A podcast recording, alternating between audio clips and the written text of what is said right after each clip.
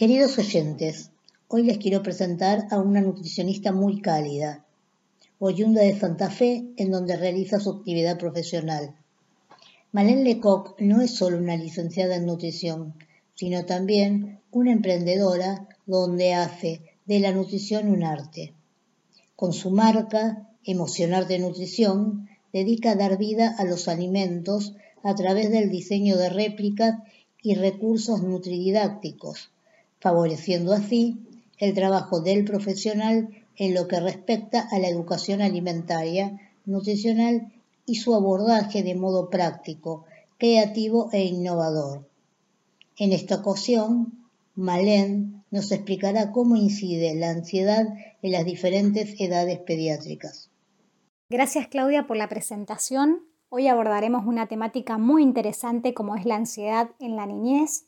Vamos a desarrollar qué es la ansiedad, cómo puede manifestarse en este grupo etario y cómo podemos abordarla desde el consultorio nutricional como profesionales de la salud.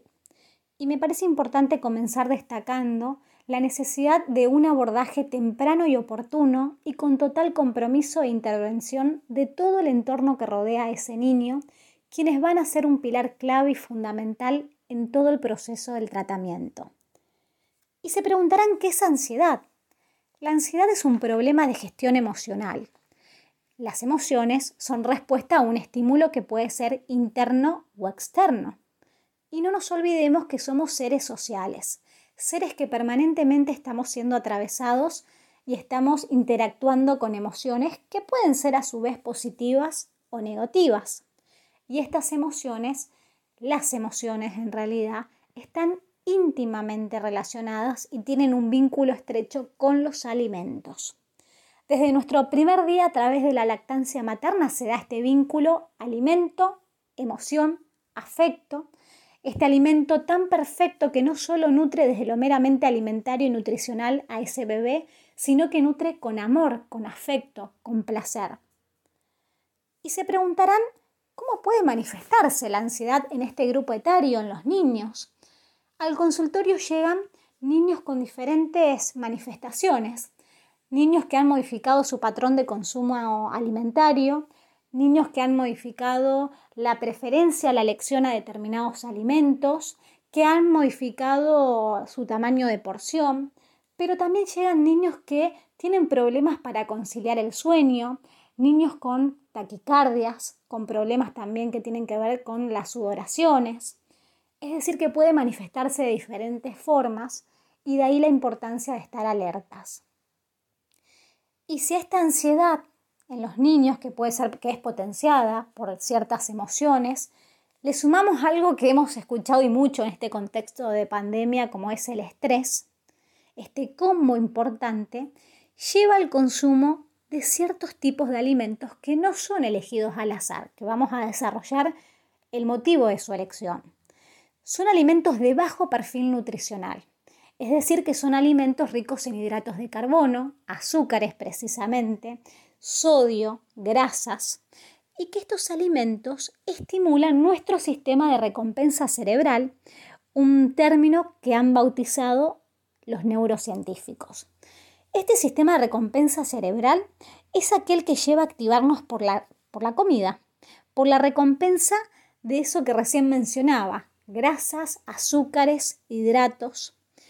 Esto que en el pasado evolutivo eran muy escasos y tenían forma solo de frutas, verduras y carnes, pero que hoy por hoy predominan y es un estímulo permanente como son los alimentos ultraprocesados que tanto escuchamos hoy por hoy hablar.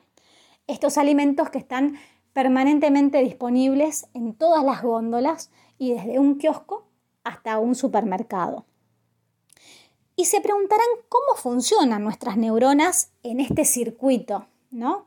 Funcionan a través de un combustible esencial en el sistema de recompensa cerebral, como es la dopamina. La dopamina es un neurotransmisor que tiene el trabajo de activarnos, de dejarnos en estado de alerta por el beneficio esperado. Esta dopamina nos va a entusiasmar por el porvenir, nos va a generar una sensación de deseo y de expectativa ante la anticipación. Esta dopamina va a estimular circuitos cerebrales y receptores opioides cerebrales, particularmente y específicamente hablando. Estos receptores están íntimamente ligados al placer, a lo adictivo. Y si a esto le sumamos una gran publicidad dirigida a niños, un gran marketing dirigido a este grupo etario como hoy vemos, y como hoy tienen acceso los mismos a través de la tele, de la radio, pero de algo que consumen y mucho, como es Internet, como son las redes sociales. Y algo importante también para añadir en el juego, en este juego que, aparece, son los hábitos.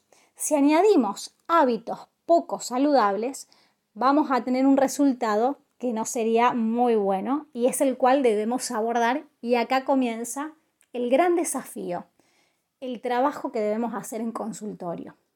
Este abordaje que siempre recomiendo que sea de tipo interdisciplinario, que sea un abordaje codo a codo con profesionales de la salud mental como son los psicólogos, quienes van a tener también un rol fundamental porque van a ayudar a ese niño y a esa niña a gestionar emociones, a habilitarlas, a poder expresarlas, van a ayudar a ese niño a que pueda ponerle una etiqueta a eso que sienten, a eso que les pasa.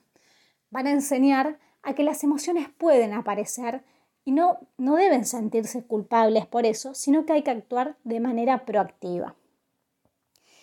Y nuestro abordaje desde el consultorio nutricional siempre recomiendo que sea de la mano de la educación alimentaria nutricional.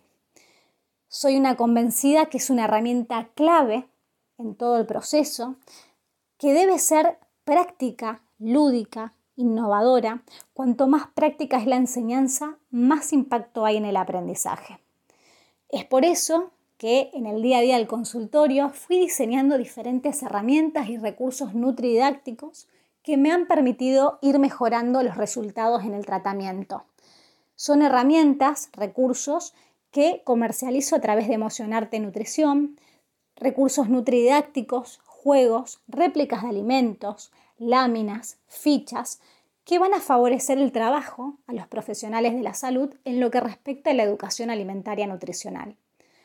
Con dichos recursos abordo eh, grupos de alimentos, beneficios de su consumo, porciones diarias recomendadas, abordamos hábitos de vida, vida activa, disponibilidad corporal, hidratación, trabajamos también horas frente a pantalla, horas de descanso, es decir, que de una manera diferente vamos abordando y es el niño, a través de lo lúdico, quien construye lo que se va a llevar ese día en la consulta.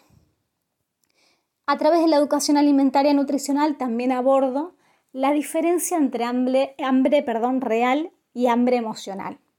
Y siempre me sorprendo los prácticos que son los chicos para poder poner en ejemplos estas diferencias y de verlo reflejado en su día a día. También en consultorio para abordar ansiedad en la niñez implemento una herramienta clave como es el Mindfulness, que acá hago un paréntesis, mindfulness no es una técnica de relajación, es una experiencia, una forma de abrirse al momento presente y es una herramienta que la abordo a través de diferentes sonidos, láminas, a través de los sentidos. Y también es una herramienta muy importante a implementar para favorecer lo que es alimentación consciente, también clave para abordar ansiedad en la niñez. Alimentación consciente también lo abordo a través de diferentes fichas que, he diseñado. Y con educación alimentaria y nutricional en niños y niñas implemento algo que es práctico y sobre todo lúdico para ellos, como es la cocina y como es la huerta. Invito a esa familia a que sean ellos quienes hagan partícipe a los niños en todo el momento y proceso que tiene el alimento, desde su adquisición hasta el momento de servirse en la mesa. Que sean esos niños quienes investiguen procedencia de alimentos, quienes em, inventen nuevas recetas, prueben nuevos sabores y también de la mano de la cocina va la huerta. Algo que recomiendo se puede hacer en una maceta, en el patio, en la terraza y que está buenísimo ver el proceso que tiene desde sembrar una semillita hasta su cosecha. Tanto la cocina como la huerta va a ayudar a que ese niño o esa niña comience a revalorizar los alimentos. También para abordar ansiedad en la niñez, implemento todo lo que es el trabajo de disponibilidad corporal, vida activa, que también es un potente canalizador de ansiedad. La recomendación nunca es de una determinada actividad.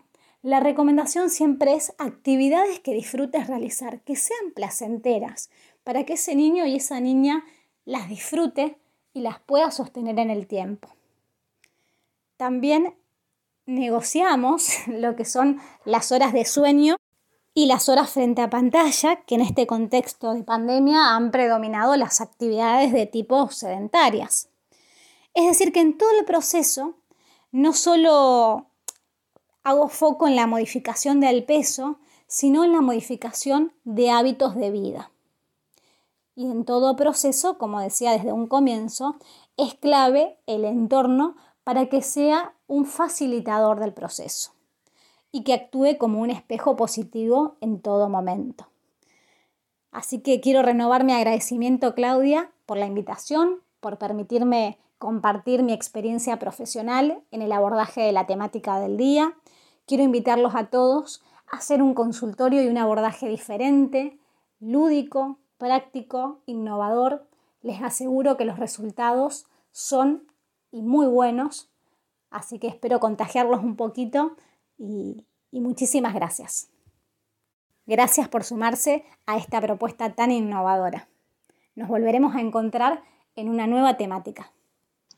Gracias, Malén, por darnos a conocer nuevas técnicas que favorecen el tratamiento de la ansiedad desde la nutrición a partir de tu potencial científico creativo. Realmente fue un gusto tenerte en este espacio. Muchas gracias. Para comentarios, sugerencias, pedidos, audio comentarios, pueden hacerlo en mi sitio web claugreco.com en la opción contactos. Por Instagram arroba Claudias Greco o también por Telegram arroba alimentación 1. Hasta el próximo episodio. Muchas gracias.